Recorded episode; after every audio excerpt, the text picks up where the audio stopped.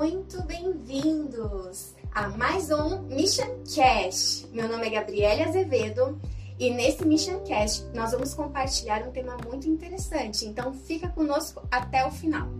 Gostaria de apresentar para vocês as mulheres espetaculares que estão comigo nesse momento. Então, primeiro a Suelen Oliveira, ela é estudante de teologia, missionária de curto prazo aqui na UEC Brasil. Olá, Gabi. Olá, você ouvinte. É um prazer estar aqui mais uma vez. Vamos bater um papo aí sobre uma pessoa muito importante para nossa história, né? Muito bom, é verdade. Seja bem-vinda, Suelen. Elza Mouraria, pedagoga, missionária aqui na UEC Brasil e serve atualmente na UEC de Belo Horizonte. É um prazer estar aqui com vocês mais uma vez e em Semana de Reforma falar sobre essa pessoa que nós vamos falar é simplesmente prazeroso e fantástico. Verdade. Bom, como as nossas convidadas já nos deram a abertura e algumas dicas, quero poder compartilhar com vocês então o nosso tema. Muito se diz sobre Lutero, mas hoje iremos apresentar para vocês alguém que foi tão influente na reforma protestante quanto Lutero. E esta é Catarina Fombora, também conhecida como esposa de Lutero. Antes de começar o nosso bate-papo, vamos escutar um pouco da história de Catarina Fombora. Biografia Catarina Fombora. Segundo algumas informações, Catarina Fombora nasceu no dia 29 de janeiro de 1499, em Lipperdorf. Mas, infelizmente, não existem muitas evidências que comprovem exatamente seu dia de nascimento. Catarina Fombora fazia parte de uma família que não tinha muito dinheiro. Após a morte de sua mãe e também devido a questões financeiras, seu pai enviou para um convento. Catarina tinha apenas 5 anos. Ela foi interna no convento de Burriná em 1504 para ter uma boa educação como mulher e também dar início aos seus estudos. Este tipo de atitude era muito normal em famílias que não tinham recurso financeiro para proporcionar às suas filhas um bom casamento. Aos 9 anos, Catarina mudou-se para o mosteiro de Marquetron, pois aparentemente era mais barato e uma de suas tias fazia parte da comunidade. Após vários anos de vida religiosa, Catarina se interessou pelo tão falado movimento reformista e a insatisfação começou a tomar conta de seus dias dentro do mosteiro.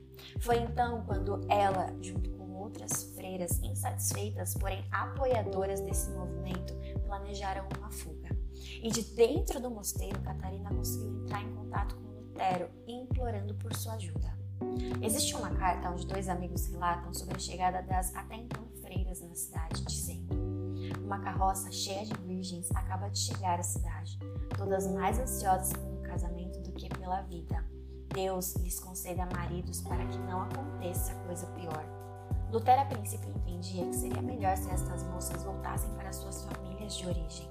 Mas esse desejo não era assim tão simples, pois se suas famílias as aceitassem, seria uma grande desonra para eles, porque seria como desobedecer a uma ordem do próprio Deus. Sendo assim, após a tentativa de convencimento de Lutero, o que ele recebeu foi um grande em dois anos, Lutero conseguiu arranjar casa, casamento ou emprego para todas as freiras fugitivas, exceto para Catarina.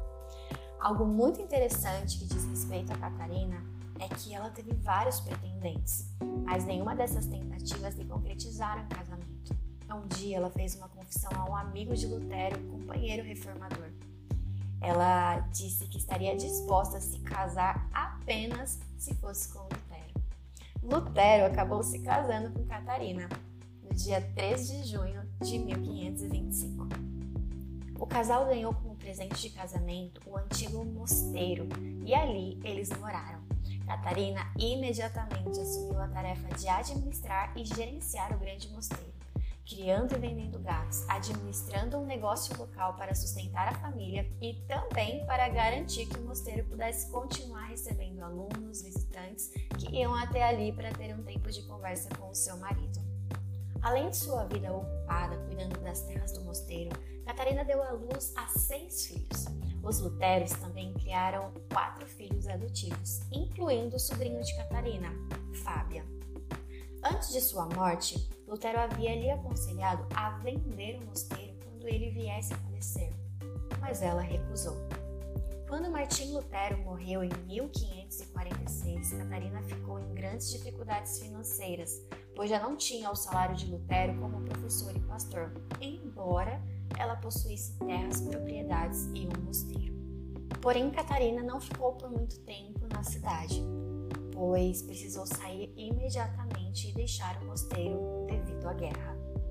Em 1552, Catarina estava novamente em Winterberg, quando um surto de peste negra acabou com a colheita, forçando-a a deixar a cidade. Foi então que Catarina foi em direção à cidade de Torgal, onde infelizmente seu carro acabou se envolvendo em um grave acidente na entrada da cidade e Catarina foi gravemente ferida. Ela morreu em Torgal aproximadamente três meses após o acidente. Isso foi em 20 de dezembro de 1552. Catarina tinha 53 anos. Ela foi enterrada na cidade de Santa Maria, em Torgal. Uma das últimas coisas que Catarina disse em seu leito de morte foi: Eu me apegarei a Cristo como uma rebarba em um pano. E é sobre esta Catarina que iremos falar hoje. Talvez contando um pouco mais com as nossas palavras sobre como era Catarina, sobre suas características, fica mais claro para o ouvinte entender quem de fato ela era e o porquê ela era tão influente.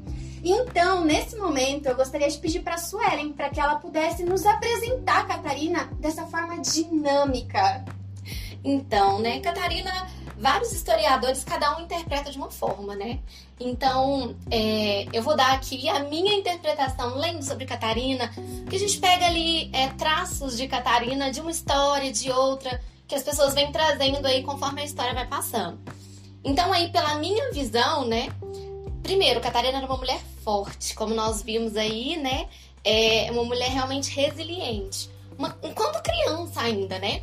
Foi aí parar no, no convento e ali ela, acredito eu, que Catarina já se destacava ali por todo o contexto, né, que ela está ali, quando ela envia a carta para Lutero, quando elas começam é, é, a, a, descobrir as, as, coisas da reforma, né, a, os princípios ali, ela se encanta. Então, para mim, primeiro, a primeira característica, ela era uma mulher forte, resiliente.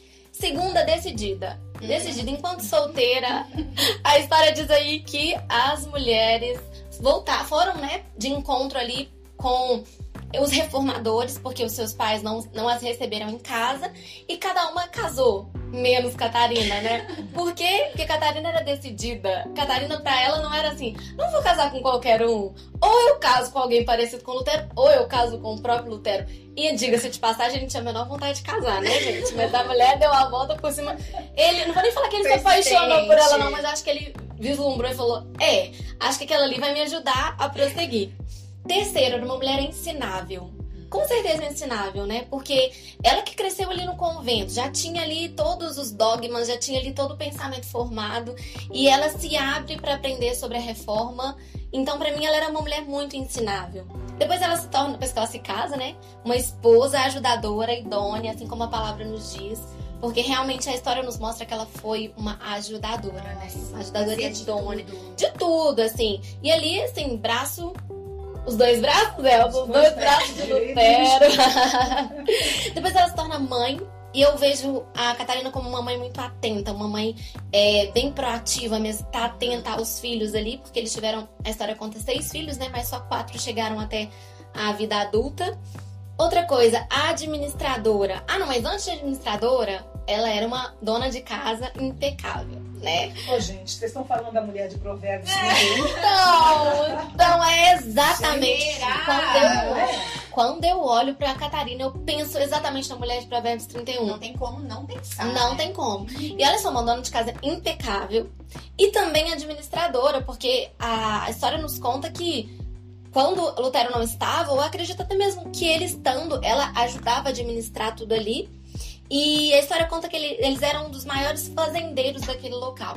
Então pensa, né? A mulher, ela, gente, a história conta que ela fazia até o abate dos animais. Imagina Eita, isso, mulher. Nossa. Professora, porque quando Lutero não estava e o local onde eles moravam recebiam estudantes, ele, a história conta que eles iam até ela, né? Então era uma professora é, e uma mulher à frente do seu tempo. Eu creio que a Catarina não jogava tanto papo fora assim, não. assim, Catarina era indireta. Ela, Era ela, direta. ela apreciava o conhecimento que ela Sim. tinha, com certeza. E eu posso dizer que eu acho que ela era uma teóloga, se podemos dizer assim, né? Sim. Uma mulher à frente do seu tempo. dela. Sim. Aliás, Lutero precisava de uma mulher à frente do seu tempo, porque ele era um homem à frente À do seu frente do tempo. seu tempo. Acompanhar, Uma união de propósitos. Com certeza, Deus tem propósito. É verdade. Elza, aproveitando esse tema, explique-nos algo. Se Catarina ela era tão decisiva, tão ousada e tinha essa convicção de fé, por que, que ela não se posicionou diante da, da reforma e liderou todo o movimento ao invés de Lutero? Catarina, ela merecia um púlpito? Ou melhor, ela queria um púlpito? Não, não. O pensamento das pessoas comprometidas com Deus é muito diferente do convencional, né? A gente, às vezes fica pensando, não, porque tinha que ser e tal. Na Tinha que ter o nome dela. É. Na realidade, ela simplesmente entendeu que a missão da reforma era do marido. A gente tem que aprender a ter essa sensibilidade espiritual em algumas circunstâncias da vida, se não em todas, né? Circunstâncias da nossa vida.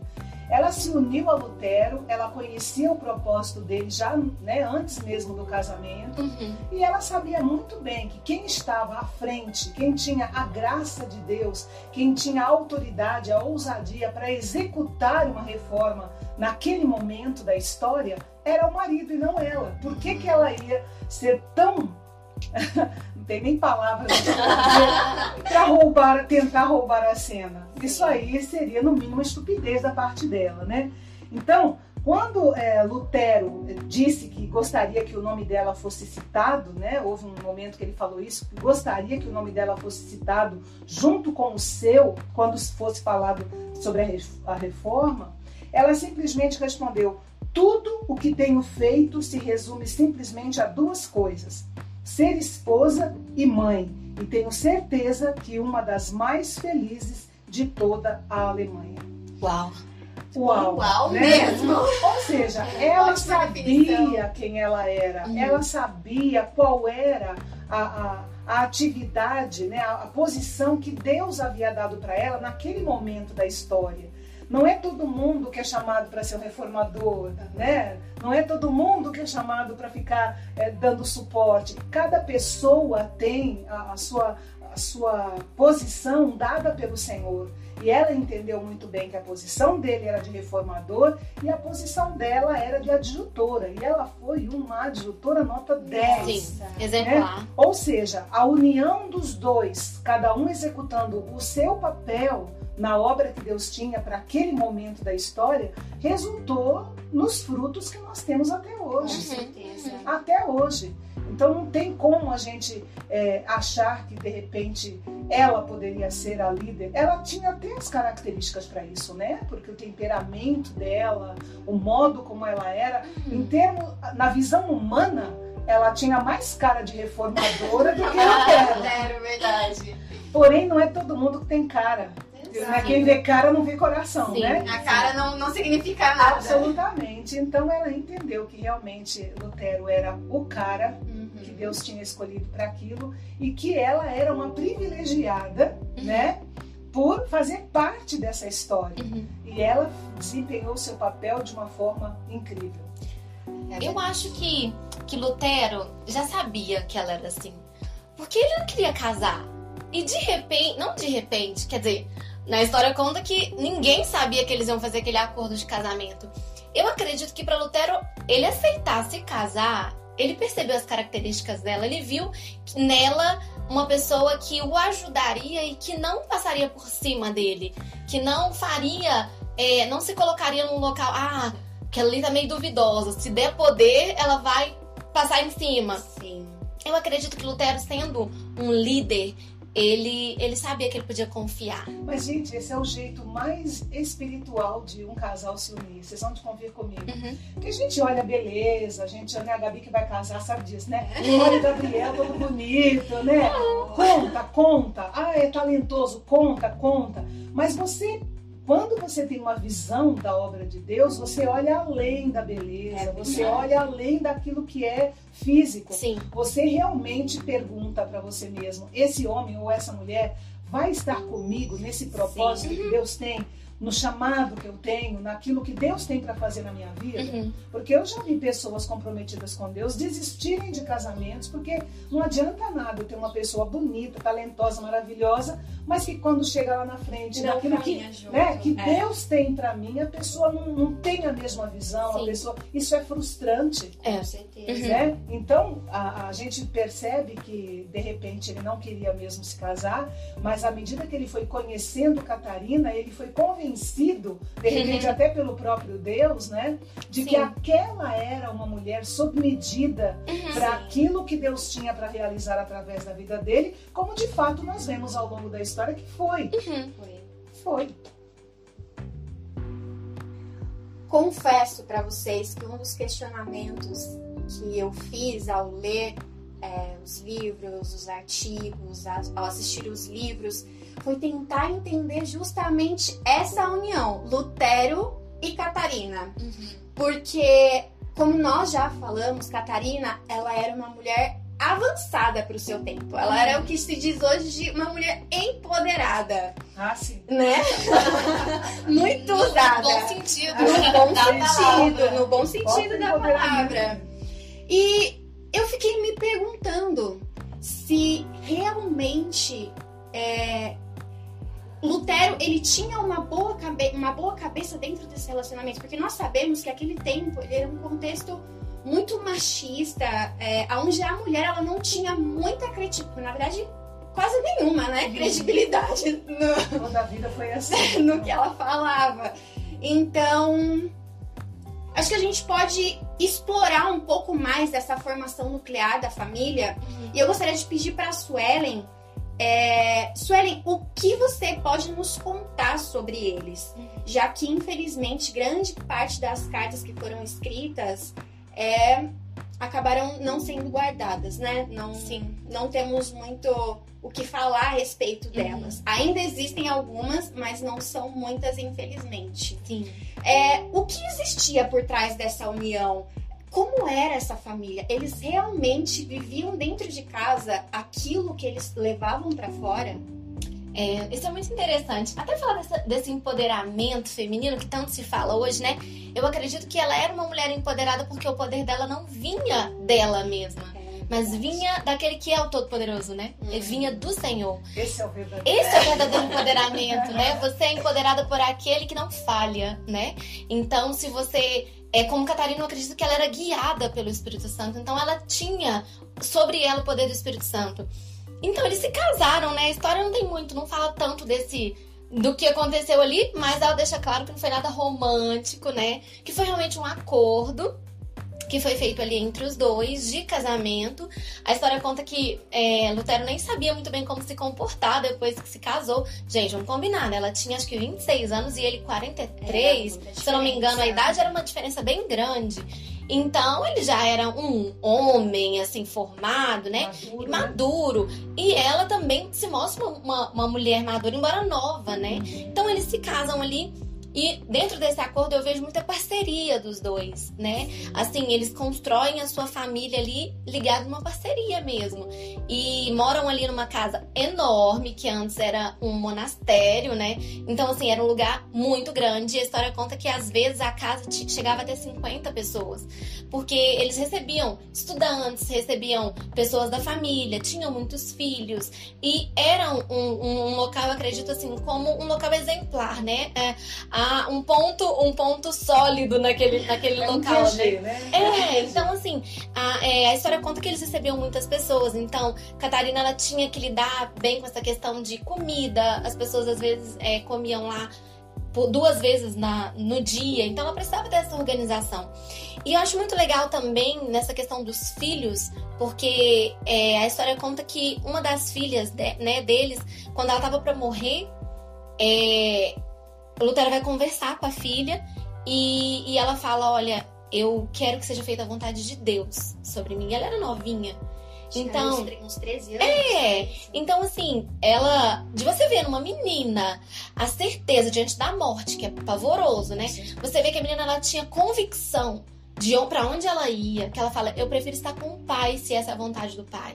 Então você vê que eles criavam filhos sólidos na palavra, né? Pessoas equilibradas e muito interessante. Eu acredito que sim, Gabi, que tudo isso que eles faziam no ministério, eles praticavam dentro de casa. Eu acredito muito que, que eles faziam valer a, a palavra de Deus dentro da própria casa deles. E sem contar que depois se apaixonaram, né, gente? Oh, Começou com uma coisa, -huh. mas depois a, a, a, o modo como ele fala sim, dela sim. mostra que ele se apaixonou. Não, gente, ele chama ela, eu não sei se a pronúncia é Cat mesmo, mas ele fazia um trocadilho que lá no alemão é, significava é, é, corrente.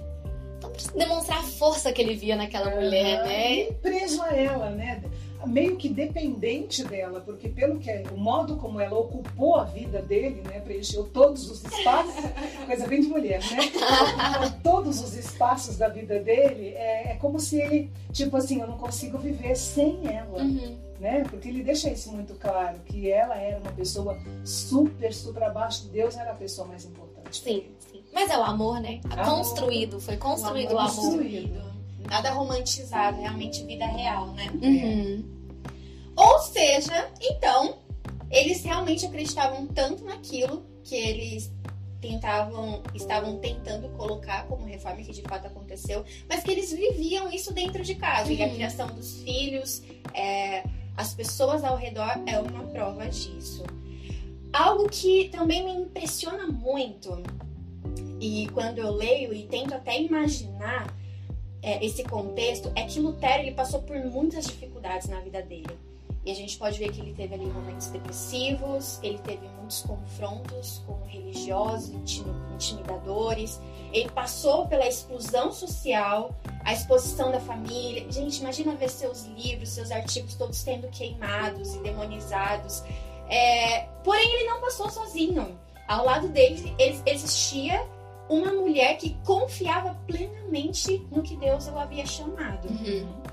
Quando olhamos para Catarina e vemos ela atravessar por atravessar tantos momentos de crise junto com Lutero, seja pela formação, pelo ensino, pela, pela perseguição, por tantas coisas, Elza, o que nós podemos aprender com essa situação?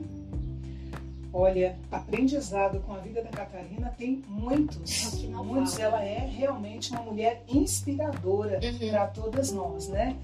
E o que eu vejo, olhando de um modo geral, é que como é que Deus é bom e nos capacita enquanto mulheres para que nós sejamos adjutoras. Foi para isso que nós somos criadas, né? Para sermos adjutoras idôneas dos nossos maridos.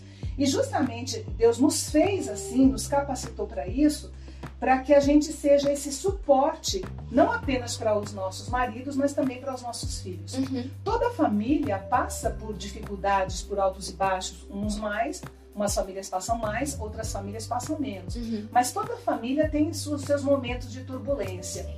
E nesses momentos de turbulência é tão interessante que a figura da mulher, quando ela é uma mulher que de fato ocupa a sua posição no lar, na família, ela consegue ser a espinha dorsal uhum. que consegue manter as coisas de pé. Sim. É bem interessante, até na UEC mesmo, quando fala sobre a, as mudanças né, das missionárias, quando vão para um lugar para outro, a importância da mãe estar bem, para que os filhos se sintam bem. Sim, Porque sim. se a mãe se desequilibrar, uhum. os filhos se desequilibram e automaticamente o marido se desequilibra também. Uhum. É muito interessante isso. Então, por isso também que a Bíblia fala lá em Provérbios capítulo 14, versículo 1, que a mulher sábia edifica a sua casa. Uhum. Então, toda mulher ela tem que buscar a sabedoria de Deus para que Deus a capacite para que ela seja o que ela foi criada para ser. Um esteio emocional dentro de casa. Uhum. A gente precisa disso, né? E também não é porque a, a, Catarina tinha um temperamento mais arretado, né, digamos assim, que ela fez tudo o que fez mas é porque ela sabia o seu lugar no corpo de Cristo. É a convicção. Eu sempre vou é bater nessa, nessa tecla. Isso a bastava. gente precisa saber quem a gente é. Esse autoconhecimento, não apenas como pessoa, mas como cristãs, né, mulheres uhum. cristãs, quem eu sou no corpo de Cristo. Quando você tem essa convicção, você não inveja ninguém. Uhum. Às compete, vezes, né? As, não compete. Às vezes há é, problemas de inveja até entre casais. Uhum O É, marido inveja a mulher, a mulher é. inveja porque eu gostaria de ser assim, eu gostaria de ser assado. Gente, cada pessoa é chamada para ocupar um espaço. Uhum. E o espaço que nós temos, que Deus nos deu, ninguém ocupa. Nós precisamos ocupá-lo, preenchê-lo e desempenhar bem aquilo que o Senhor nos chamou para fazer, Ou né? seja, nada de esconder a, a criação do Senhor, que somos Uhum. nós. Exatamente, na Para nossa essência. É, de né? jeito nenhum. Então, a, a Catarina, ela não quis ocupar outro lugar, senão aquele que ela sabia que Deus queria que ela ocupasse. E ela fez isso de uma maneira maravilhosa, né? Sim. Ela realmente. Olha, inclusive eu digo o seguinte: você pega a história da reforma e tira a Catarina.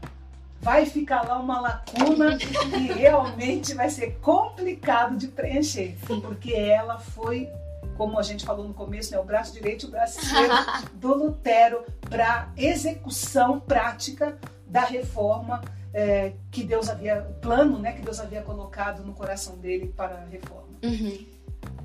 É, eu vejo isso também, sabe? É, John Piper, ele, ele usa uma frase muito interessante que ele fala uma teologia fraca gera uma mulher fraca. Logo, o contrário, uma teologia forte gera uma mulher forte, né? E eu vejo isso muito em Catarina. E falando aí sobre as crises, sobre essa questão de depressão, as crises que todos nós vivemos, né? É, a crise, gente, ela vem pra abalar aquilo que não tá tão sólido, né? Então, às vezes, nós todos passamos por crises, por momentos difíceis, que vem mesmo pra poder nos mostrar, Revelar. Sim. Covid é uma prova sim, disso, né? nos mostrar aquilo que realmente está sólido, ou aquilo que precisa passar por uma reforma, talvez, aquilo que precisa passar. Realmente, você olhar profundamente e falar o que, que precisa mudar aqui. Então, eu vejo que todos passamos por crise, mas quando nós confiamos no Senhor, a crise não pode nos parar. Ela vem, às vezes ela nos faz sentar É. para poder refletir, ter momentos de solitude, mas a crise, os momentos difíceis, eles não podem nos parar. Se o momento de crise ele nos para por um tempo longo, então quer dizer que aquilo ali precisa ser realmente transformado. É, não pode paralisar, seria Sim. a palavra, né? Uhum. Porque parar a gente até para no sentido de rever, Sim, mas paralisar ao ponto por um de você, longo tempo. você não consegue mais prosseguir, aí tem alguma coisa errada. Uhum. Sim. Infelizmente, muitos acabam sendo paralisados de tal forma que até a própria vida acaba sendo paralisada, né? Exato. Fazendo um paralelo e já usando esse tema que nós estamos abordando, é, nós vemos no contexto cristão que vivemos é, que infelizmente muitas pessoas têm aberto mão do propósito de Deus por, por estarem passando por uma crise, não saberem lidar com ela. Então, gostaria de, de saber a opinião de vocês a respeito disso.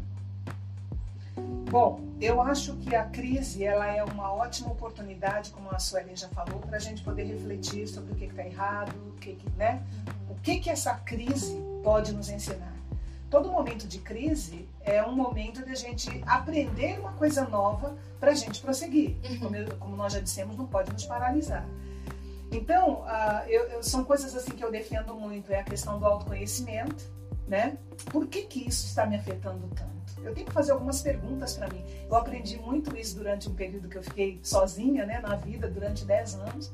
E muitas vezes, quando eu me achava em crise, eu ia para o espelho e eu conversava comigo mesma. Uhum. Por que, que você está tão chateada com isso? Né? O que, que você pode fazer para contornar isso daí? Então, como eu não tinha muitas pessoas com quem me abrir, eu me abria no espelho, o Espírito Santo também agia. Então, eu acho que assim, conhecer você, por que, que as coisas, por que, que um determinado comentário te afeta, né? Por que uma determinada situação te afeta tanto também? Que tal reaprender durante esse período, né? A fazer um teste de algo novo na sua Uhum. vida para que você possa superar a crise e por aí vai. Uma outra coisa também que eu acho importante, já falei, volto a falar, é a questão do saber, no caso nós cristãos, quem somos no corpo de Cristo. É, imprescindível. Se eu estou em crise ministerial, por exemplo, peraí, quem foi que me chamou? Para quem que eu trabalho? Quem é o meu patrão? Né? É o Senhor Jesus. Foi Ele quem me chamou, foi Ele quem me, me, me, me capacitou, foi Ele quem abriu as portas para mim. Eu não preciso me apavorar se determinada porta fechou. Ele é soberano. Uhum. Então eu preciso entender que esse momento de portas fechadas é um momento para de repente eu rever algumas coisas minhas. Uhum. Ou seja, eu não posso deixar que a crise me abrace de tal forma que eu entre em desespero ou fique paralisado. Uhum. Então, quando eu sei quem eu sou e que eu creio num Deus soberano, então as crises elas ficam mais leves Uhum. de serem passadas. A gente sofre, mas a gente sofre já trabalhando com a solução. A gente não sofre naquela coisa de ficar se revolvendo na nossa autocomiseração. E uma outra coisa muito importante aqui, que a gente, sendo mulher, talvez isso pegue um pouco, é a questão da comparação. Ah, porque a fulana é empoderada, né? a fulana é, ela, ela chama atenção e tal. Eu escutei, estava escutando, uma, assistindo na realidade uma live de uma esposa de um pastor de uma grande igreja e ela estava falando sobre quando eles começaram no ministério, já nessa grande igreja, mas logo no começo, quando ele assumiu, como ela se sentia diminuída, como ela estava com a autoestima lá embaixo, porque ela não era aquela mulher dinâmica, Uhum. né, convencional que a gente sabe das mulheres de pastor, que geralmente de grandes igrejas são. Ela não era. E ela se sentia muito frustrada, muito diminuída por causa disso. E ela foi buscando o Senhor até que Deus então mostrou para ela quem era ela no corpo de Cristo, né? E então, quando ela descobriu isso, ela falou assim que aquilo foi uma mudança total na vida dela. Hoje, ela disse: "Eu faço as coisas dentro da minha da minha da capacitação que Deus me deu". Sim. E aí a moça que estava fazendo, né, conduzindo a live com ela, falou assim: "E você é uma bênção. Você não tem noção do quanto você nos abençoa Uhum. com esse seu modo de ser". Então a gente precisa parar de se comparar Sim. com as mulheres, entre aspas, empoderadas e achar que a gente não é como elas. Uhum. Deus usa cada pessoa Sim. do jeito que ela é. Exatamente. Seja aquelas pessoas um pouco mais tímidas, mais recatadas, mais reservadas, Uhum. como aquelas mais atiradas, estilo Catarina Fombora. né? A Catarina era assim, um torpedo, né? É. Coisa. Aquela mulher que realmente a gente olhando, a gente, uau, né? Uhum. queria Uau. ser como ela. Aquela, gera aquela admiração, né? Exatamente. E talvez aquela mulher que não aparece tanto não gere tanta admiração. Porém, gente, pelo amor de Deus, nós não estamos aqui para gerar admiração em A ou B. Nós estamos aqui para agradar o Senhor. Aleluia. Né? Para É. ser usados pelo Senhor, para Uhum. ser um- uma, uma, uma bênção para outras pessoas de acordo com aquilo que Deus tem para nós. É. Então, eu acho que essa coisa da comparação tem destruído Uhum. muitas mulheres, até desviado do propósito. Às vezes Deus tem um propósito, a pessoa vai por um outro caminho porque ela quer ser igual às outras. Pelo amor de Deus, né? É. Vamos ser mais Com originais. certeza. Sim, sim.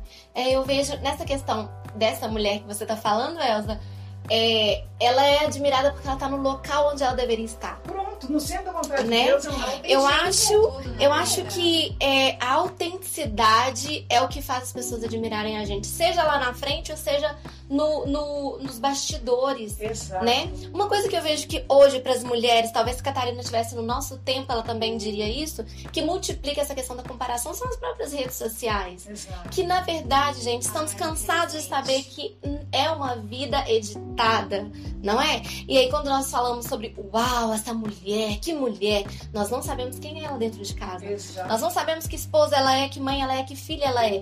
Deus abençoe que ela seja realmente tudo aquilo ali. Mas essa vida editada, ela passa essa essa vontade até de que, uau, que queiram ser como eu sou, mas que só o Senhor, ele realmente vê quem nós somos, né? E seja nos bastidores ou seja na plataforma, nós só teremos, só alcançaremos o objetivo se realmente estivermos no local que nascemos para estar. Seja sendo esposa de, de Lutero, né? seja sendo como as outras, porque na verdade é, a história nos mostra e ela acentua o nome de Catarina porque ela foi esposa de Lutero. Mas, gente, ela não foi a única. Muitas mulheres, a história conta que Sim. elas também agiram nos bastidores, salvando pessoas, acolhendo pessoas, levando a reforma, levando a mensagem dentro das suas próprias casas, né? E elas não foram citadas, mas elas estavam no lugar que o Senhor queria e o Senhor conhece o nome de cada uma delas. Pois é, esse é um ponto importante a considerar. Ninguém faz nada sozinho. Hoje a gente está aqui falando do Lutero, da Catarina Fombora, mas o número enorme de pessoas que estiveram ao lado deles, Com dando certeza. todo o apoio, só a eternidade vai revelar. Sim. Né? Então a gente não pode pensar que Deus só usa Catarinas e Não, Luteros. Não. jeito nenhum. Né? tem muitas outras pessoas que estão aí desenvolvendo a história, que não aparecem, Uhum. mas que naquele dia diante do Senhor, lá é que todo mundo tem que aparecer. É ali. ali é o principal. Bom, queridos ouvintes, eu falei para vocês que realmente o conhecimento ia ser muito interessante desse Mission Cast. Graças a Deus e à persistência de Catarina e Lutero, hoje todos nós podemos celebrar este dia como de fato uma conquista, porque ele é. Embora nós saibamos que, diante do nosso contexto, possivelmente precisamos de uma nova reforma para alinhar aí as coisas de uma forma bíblica. Catarina e Lutero acreditaram em seu propósito de vida, de família, de ministério, ainda que tudo parecesse bem possível para aquele contexto. Mas hoje nós podemos desfrutar a persistência e obediência desse casal. O bate-papo e as perguntas vão se encerrando por aqui, queridos ouvintes, mas gostaria de pedir para que a Suelen e a Elsa pudessem deixar um versículo, uma palavra de encorajamento para os irmãos que estão nos ouvindo nesse momento. Então, gente, é, olhando toda essa história, todo esse contexto, até você falando dessa questão de uma nova reforma, eu acredito que nós precisamos é, nos reformar, nós precisamos, a palavra de Deus, ela diz lá em Romanos 12, 2, né? É, não vos conformeis com este século. Então, acredito que a gente não pode mesmo, a gente tem que obedecer a palavra, né? É não entrar na forma, é, é a cada dia ser renovado pelo Senhor, deixar nossa mente ser renovada, ser transformada. Mas não é sobre esse versículo, não é esse versículo que eu queria deixar. Já que estamos falando de uma mulher, mais uma vez, é, Provérbios 31, 30 para mim fica assim, marcado. Onde diz que enganosa é a graça e vã é a formosura, mas a mulher que teme ao Senhor será louvada. Amém. É, não sei, né, se Catarina era uma mulher linda, vendo algumas, alguns retratos falados. Dos esboços. É, ela, era, ela não parecia que era uau! Mas também, gente, né, eu não tava lá pra ver. Mas é, era sim uma mulher que temia o Senhor e, e Lutero, ele usa uma frase muito interessante, ele fala que a sua esposa era tão preciosa que ele não trocaria a sua esposa por nenhuma riqueza desse mundo. Olha isso. Então, assim, ela foi louvada, ela tá sendo louvada até foi hoje. romântico. É, acho que teve uma pitada de romantismo Olha aí, Lutero tá O amor no ar. Então eu, eu vejo isso e eu, eu quero ser assim a cada dia, sabe? Eu puxo pra mim. Lendo sobre a história dela, eu falei, poxa vida, eu quero que as pessoas lembrem de mim. Assim como eles lembraram de Catarina, não sei é, é, se, se conseguirei fazer tudo que Catarina fazia. Porque ou mulher que ralava, mas dava o seu melhor. Mas eu quero sim dar o meu melhor na posição em que eu estou, sem ficar me comparando, né? E sendo usada pelo Senhor na posição que Ele me colocou pra estar. E Catarina era, era uma mulher admirável mesmo. E eu quero ser assim, Ah, admirável também. também, pra quem está ao meu redor. A história realmente é, gera admiração no coração né? Uhum. de quem lê, de quem ouve. E realmente Catarina é uma mulher, segundo Provérbios, Uhum. né? uma mulher virtuosa que nos Uhum. encoraja.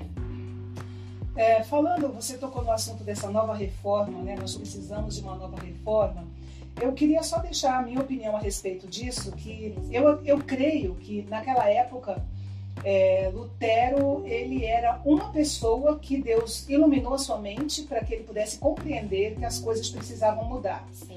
Ali, aliado com ele tinha uma grande mulher, que nós estamos falando dela hoje, e assim aquele casal, junto com muitos outros, Uhum. deram início a uma reforma. E, obviamente, muitos outros reformadores também que vieram antes de Lutero, a gente sabe bem disso que a história conta.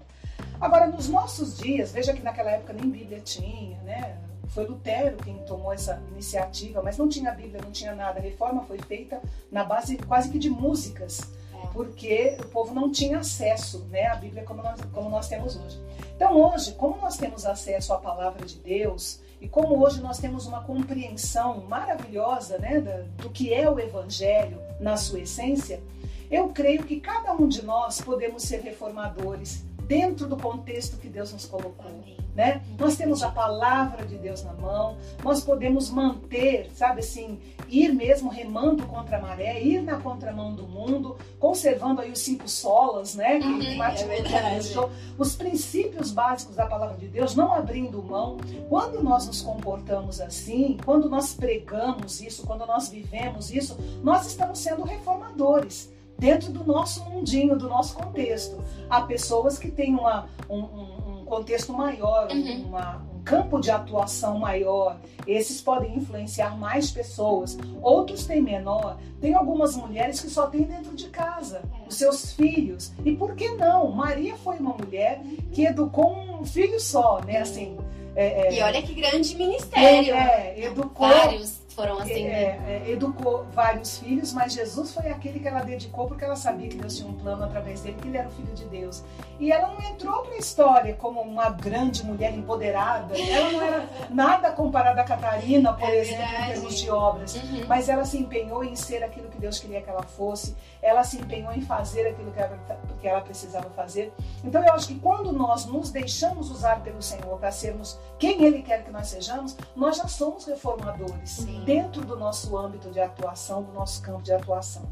E aí eu gostaria de deixar, especialmente para as mulheres né, que estão nos ouvindo, o versículo de 2 Pedro 3 e 18, quando fala que nós devemos buscar crescer na graça e no conhecimento. Amém.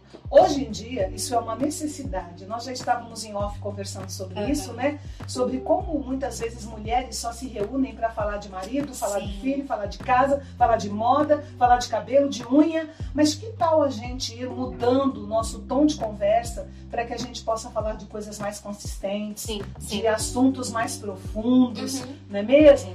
Então, quando a gente procura crescer no conhecimento, a gente, é, a gente mostra que a gente, um outro lado da gente que de repente as pessoas não conhecem. Uhum. Assim, quem, quem busca crescer só na graça corre o risco de se tornar fanático. Uhum. Quem busca crescer só no conhecimento corre o risco de ficar muito formal. Uhum. O ideal da Bíblia é que nós cresçamos na graça e no conhecimento, Uhum. porque assim a gente cresce no todo, assim Deus pode é, nos usar de várias formas. Então eu gostaria de conclamar as mulheres, né? Leiam mais. Sim, Se você sim. não gosta de ler, procure bons vídeos no YouTube de Sim. pessoas de pessoas sérias, compromissadas com a palavra de Deus. Assista as pregações, Podcasts. é, acompanhe o Missioncast da UEC Brasil, né? Então, assuntos que são relevantes para que quando você chegar numa roda de mulheres, né, ou da família,